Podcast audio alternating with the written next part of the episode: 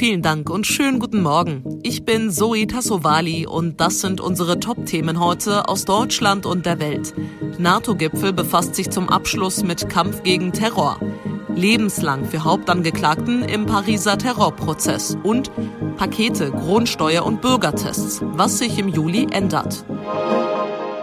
Als Reaktion auf den russischen Angriffskrieg in der Ukraine will die NATO ihre Kampfkraft massiv erhöhen. Auf dem Gipfel in Madrid wurde gestern ein neues strategisches Konzept beschlossen.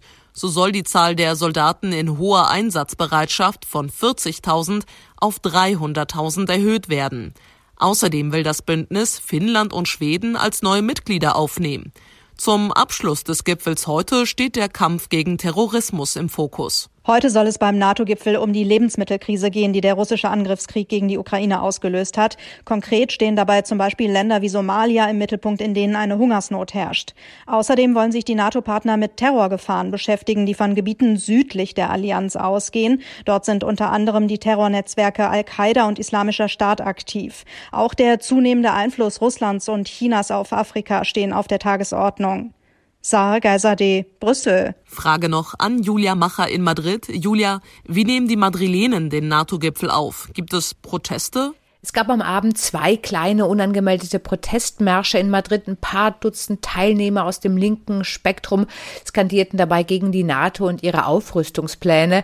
Zu Zwischenfällen mit der Polizei kam es nicht. Und die Madrider und Madriderinnen scheinen sich über die gesperrten Straßen und die in Dauerschleife über ihn kreisenden Hubschrauber mehr zu ärgern als über die Inhalte des Gipfeltreffens. Durch die Hauptstadt kommt man als Normalbürger, wenn überhaupt derzeit nur im Schneckentempo. Und wer es kann, hat sich für die Gipfelzeit im Homeoffice verbarrikadiert. Dankeschön, Julia Macher in Madrid. Im November 2015 rissen islamistische Attentäter in Paris 130 Menschen aus dem Leben. Jetzt sind die Urteile gesprochen, bis hin zur höchstmöglichen Strafe, die es in Frankreich gibt. Aber einige Fragen bleiben. Dorothea Finkbeiner in Paris. 19 von 20 Angeklagten wurden schuldig gesprochen, darunter Salah Abdeslam. Welche Strafe hat er bekommen und war das so erwartet worden? Es war natürlich erwartet worden, dass er eine hohe Gefängnisstrafe bekommt, dass es lebenslang ohne die Möglichkeit zur Haftverkürzung vor Ablauf von 30 Jahren wird. Das hat er selbst noch versucht zu verhindern, als er am Montag gesagt hat, es täte ihm leid und er sei kein Mörder, aber das hat das Gericht klar anders gesehen. Zur Erinnerung, Salah Abdeslam hat damals bei den Vorbereitungen der Anschläge geholfen, dann aber in Paris selbst seinen Sprengstoffgürtel, der defekt war, nicht gezündet und so als einziges Mitglied des damaligen Terrorkommandos überlebt. Doro, wer ist eigentlich dieser Salah Abdeslam als Person? Also was ist sein Hintergrund? Seine Geschichte ähnelt so ein bisschen der, wie man sie oft bei islamistischen Attentätern hört. Aufgewachsen in einem ärmeren Stadtteil von Brüssel, marokkanische Wurzeln, war früher vor allem als Haschischrauchender Kleinkrimineller bekannt. Einer seiner Anwälte hat ihn mal als dumm wie ein leerer Aschenbecher beschrieben. Hier am Pariser Gericht hat man sehr unterschiedlich erlebt. Mal hat er sich stolz zum Kämpfer der Terrorgruppe Islamischer Staat erklärt. Später hat er sich unter Tränen bei den Opfern entschuldigt. Sind denn die Opfer, also die Überlebenden und Angehörigen der Ermordeten, mit diesem Prozess, mit den Urteilen zufrieden? Das Wichtigste an diesem Prozess war für die meisten, dass jeder, der wollte, dass hunderte Opfer ihre Erlebnisse erzählen konnten. Wie direkt neben ihnen der Partner erschossen wurde, wie sie verzweifelt nach ihren Kindern gesucht hatten, wie sie heute noch, sobald ein Luftballon platzt, in Panik geraten. Und das hat vielen geholfen, wie auch einer der Überlebenden, Bruno Ponce, zu BFM TV gesagt hat. Vor allem werde ich jetzt mein Leben wieder weiterleben können mit mehr Kraft. Das eigentliche Strafmaß war den meisten da gar nicht so wichtig. Wie haben eigentlich diese Terroranschläge das Leben in Frankreich verändert? Dein Leben? Also es sind Kleinigkeiten. Mein Sohn ist am Abend zu dem Konzert ins Bataclan, also in die Konzerthalle, wo die Terroristen damals ein regelrechtes Blutbad angerichtet haben. Und es ist natürlich toll, dass dort und überall die Leute wieder Spaß haben. Aber ich hatte schon so ein undefinierbar mulmiges Gefühl, als er hinging. Und so geht's vielen hier. Es patrouillieren auch noch immer mehr Polizisten und Soldaten auf den Straßen als vorher und die Bevölkerung ist mehr gespalten. Das Misstrauen gegenüber Muslimen oder Leuten, die anders sind, ist bei vielen größer geworden. Eine weitere Verurteilung gab es in New York. Der frühere Pop-Superstar R. Kelly ist wegen Missbrauchs zu 30 Jahren Haft verurteilt worden. Reglos und mit hängendem Kopf nahm der frühere Pop-Superstar das Strafmaß auf. Selber äußern wollte er sich dazu nicht. Bis zuletzt hatte seine Verteidigung noch versucht, die Strafe zu mildern. Kellys Kindheit sei von Armut, Gewalt und sexuellem Missbrauch geprägt gewesen. Trotz allem sei er zu einem Musikgenie geworden und habe der Gesellschaft viel zurückgegeben. Aber Richterin Ann folgte komplett der Staatsanwaltschaft und argumentierte, Kellys Taten seien kalkuliert, sorgfältig geplant und jahrzehntelang ausgeführt worden. Die Strafe bedeutet, dass der 55-Jährige wohl einen großen Teil seines restlichen Lebens im Gefängnis verbringen wird. Zudem stehen in anderen Teilen der USA noch weitere Prozesse gegen ihn an. Aus New York, Christina Horsten. Im Juli ändern sich viele Dinge, die den Alltag und den Geldbeutel von Millionen Menschen direkt betreffen. Zum Beispiel fällt die EEG-Umlage beim Strompreis weg. Ein neuer Kündigungsbutton im Internet soll uns schneller aus Verträgen helfen. Für Mobilfunkkunden soll es Verbesserungen im EU-Ausland geben und vieles mehr. Ronny Thorau, fangen wir doch mal direkt mit der EEG-Umlage an. In normalen Zeiten wäre das ja eine echte Entlastung, weil ja dadurch der Strompreis sinkt. Aber in der aktuellen Energiekrise merkt man das kaum, oder? Ja, genau. Das wird bei vielen in der Regel jetzt wieder aufgefressen durch Preiserhöhungen. Viele Stromkunden bekommen ja gerade Post von ihren Anbietern, wo dann so steht, wir müssen den Preis erhöhen, aber zumindest nur begrenzt, weil wir eben die wegfallende EEG-Umlage an sie weiterreichen. Übrigens anders als beim Tankrabatt müssen die Stromanbieter das. Ein Tropfen auf den heißen Stein bleibt es aber bei vielen trotzdem. Eine ziemlich komplizierte Änderung, die aber Millionen trifft, ist die neue Grundsteuererklärung. Ja, da geht es um so beängstigende Bürokratie-Namensblüten wie Flurnummer oder Bodenrichtwert, aber auch ums halbwegs verständliche Baujahr, die Wohnfläche und ähnliches, je nach Bundesland. Immobilienbesitzer müssen das jeweils jetzt wegen eines Bundesverfassungsurteils zur Grundsteuer ihrem Finanzamt melden. Bis Ende Oktober hat man da Zeit. Das Ganze geht dann elektronisch über die Elster-Plattform. Oder man beantragt beim Finanzamt, dass man das Ganze auf Papier liefern kann. Ob man dann am Ende nach der Neuberechnung Steuerberechnung mehr oder weniger Grundsteuer zahlt, das erfährt man aber wahrscheinlich erst 2025. Okay, schon jetzt ist aber klar, was man künftig für Corona-Schnelltests zahlt. Drei Euro.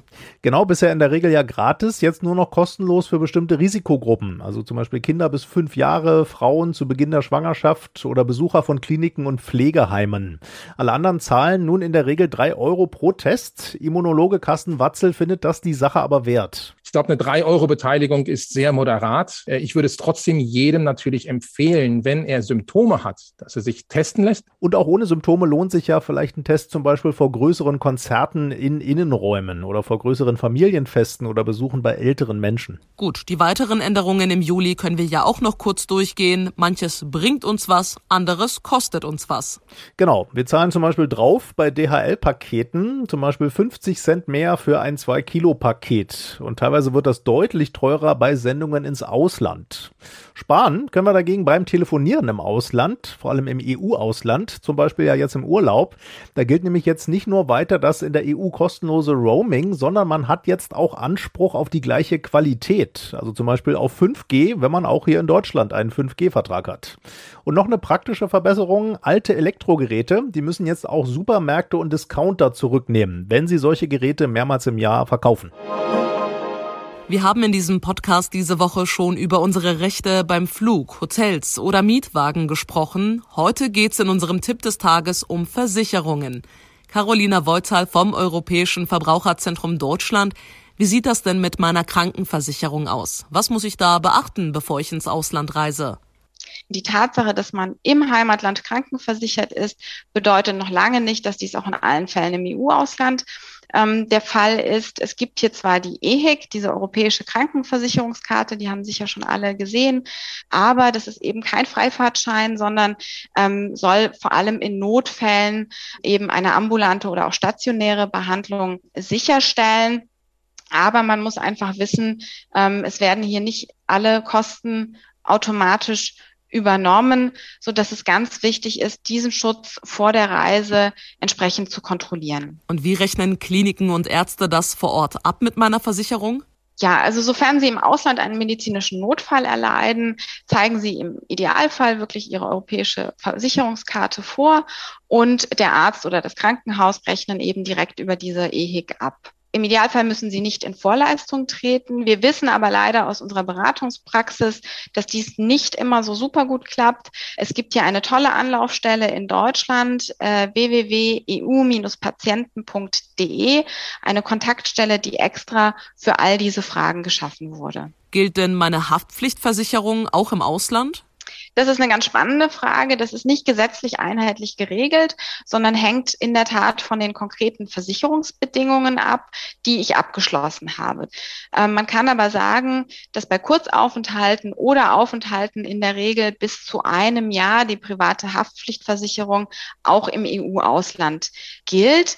Wichtig ist, dass Sie hier in Kontakt treten mit ihrer Versicherung, sie darüber informieren, was sie vorhaben und sich vor allem auch ähm, schriftlich bestätigen lassen, dass die Versicherung bei dem geplanten Aufenthalt weiter gilt. Telefonische Auskünfte lassen sich auch hier im Streitfall in der Regel äh, nicht nachweisen. Viele Fußballfans zählen vermutlich die Tage. Im Bremer Weserstadion will Stürmerlegende Claudio Pizarro ein Abschlussspiel veranstalten, in drei Abschnitten von 30 Minuten werden eine Werder, eine Bayern und eine internationale Auswahl aus der Karriere des Peruaners gegeneinander antreten. Am 24. September soll das Abschiedsspiel sein. Mit dabei sind unter anderem Ex-Spieler Ailton, Frank Baumann, Clemens Fritz, Hugo Almeida, Thorsten Frings und Tim Borowski. Beim FC Bayern hofft er auf Ex-Spieler Bastian Schweinsteiger und Owen Hargreaves sowie auf Nationalspieler Thomas Müller. Ein Sponsor verlost außerdem eine sogenannte Wildcard, bei der können sich Fans um einen Platz in den Teams bewerben. Also wenn Sie am 24. September Zeit haben und auch Lust haben, mit einigen Fußballlegenden zu spielen, dann los. Ich drücke Ihnen die Daumen. Soweit aber erstmal von mir für heute. Ich bin Zoe Tassovali und wünsche Ihnen einen schönen Tag.